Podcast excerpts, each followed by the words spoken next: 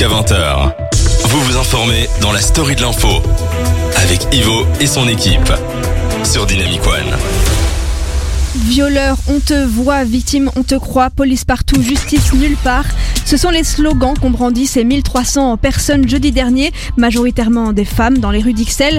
Marcher pour soutenir les victimes de violences sexuelles, c'était un symbole fort, après des dizaines de témoignages qui ont afflué depuis une semaine concernant, des viols, drogues et agressions sexuelles dans le, les bars WAF et El Café au cimetière d'Ixelles.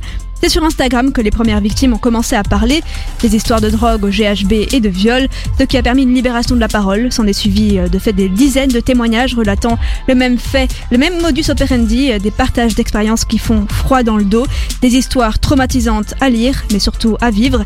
Des pages Instagram de collectifs féministes ont relayé ces messages. On ne remerciera jamais assez ces femmes derrière ces comptes, mais aussi les journalistes et associations qui ont aidé à leur niveau. Alors des pertes de connaissances après un verre, des malaises et blackout complètes de la soirée, souvent des victimes de viols ou d'agressions sexuelles, des jeunes filles qui se retrouvaient seules dans des toilettes du bar avec un serveur ou qui se réveillaient à moitié déshabillées à un arrêt de bus. On parle de près d'une trentaine de témoignages. Il y aurait eu, hein, selon euh, certains témoignages, 17 plaintes sur au moins 5 années relayées par le hashtag euh, Balance ton bar qui circule. Alors oui, il y a euh, présomption d'innocence dans nos démocraties et c'est pour ça d'ailleurs que nous devons euh, parler au conditionnel dans les médias.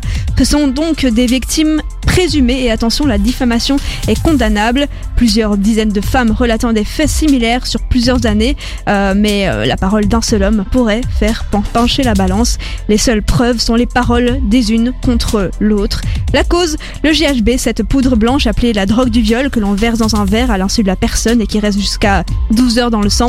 Seulement 12 heures, le temps de se réveiller dans un état douteux le lendemain et de potentiellement prendre conscience qu'on a été drogué et que ce n'était pas juste l'effet de l'alcool. Et c'est déjà trop tard.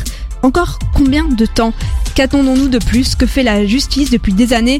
Rien ne remplace la douleur des femmes abusées, agressées dans leur chair, tous ces traumatismes psychologiques laissés enfouis pendant des années et qui ressortent à la lecture de tous ces témoignages. Et puis une fois devant les policiers, on vous dit que l'affaire est classée sans suite, que c'était consenti euh, selon le violeur. C'est en, tout cas ce que relate un des témoignages. En tant que femme, je soutiens évidemment ces partisanes de collectifs féministes ainsi que les victimes. En tant que journaliste, l'indépendance reste cru- cruciale, donc je rappelle euh, qu'est présumée innocente toute personne suspectée ou poursuivie euh, tant, tant sa culpabilité n'a pas été établie. Le principal suspect n'ayant que nié les faits jusqu'ici. Après la non-écoute des policiers concernant certaines, euh, certaines plaintes, un sentiment de solitude et de honte envahit la victime, car même à l'hôpital, on considère que ces jeunes femmes euh, comme, euh, comme éméchées ou juste alcoolisées. Quand le courage vient pour se livrer, on ne les croit pas, on les culpabilise, on les responsabilise. Vous n'êtes pas seul, le seul responsable de l'agression est l'agresseur, en aucun cas la victime, cela paraît logique dit comme ça et pourtant il semble encore important de le rappeler.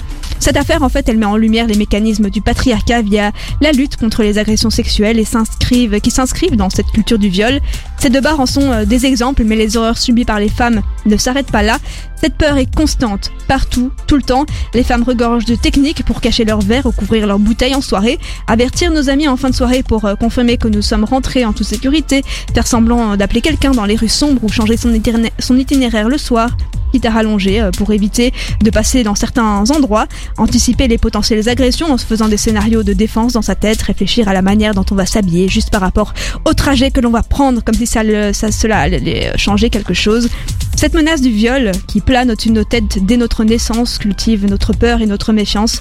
Voilà ici encore un moyen de contrôler nos corps dans ce système patriarcal. Combien de femmes ont-elles porté plainte pour agression sexuelle sans suite, jusqu'à parfois être victimes de féminicide Ce n'est plus à nous de faire attention. Nous en avons marre d'être harcelés, agressés, violés ou même tués pour la seule et unique raison de notre identité, parce que nous sommes des femmes. Le compte Instagram Féminisme Bruxelles le définissait bien. La culture du viol, c'est le continuum d'actes et de comportements abusifs, allant de l'humour sexiste aux violences physiques, qui, entretient l'idée que nos corps appartiennent aux hommes. Cette normalisation euh, des violences et cette protection des agresseurs doit cesser. La culture du viol doit être éradiquée pour faire euh, place à la culture du consentement explicite qui peut se renouveler ou se retirer. Nous voulons pouvoir vivre et circuler librement et sans peur, parce qu'une violence faite à une femme est une violence faite à toutes les femmes. Merci beaucoup Anaïs pour cette carte blanche sur un sujet euh, très important.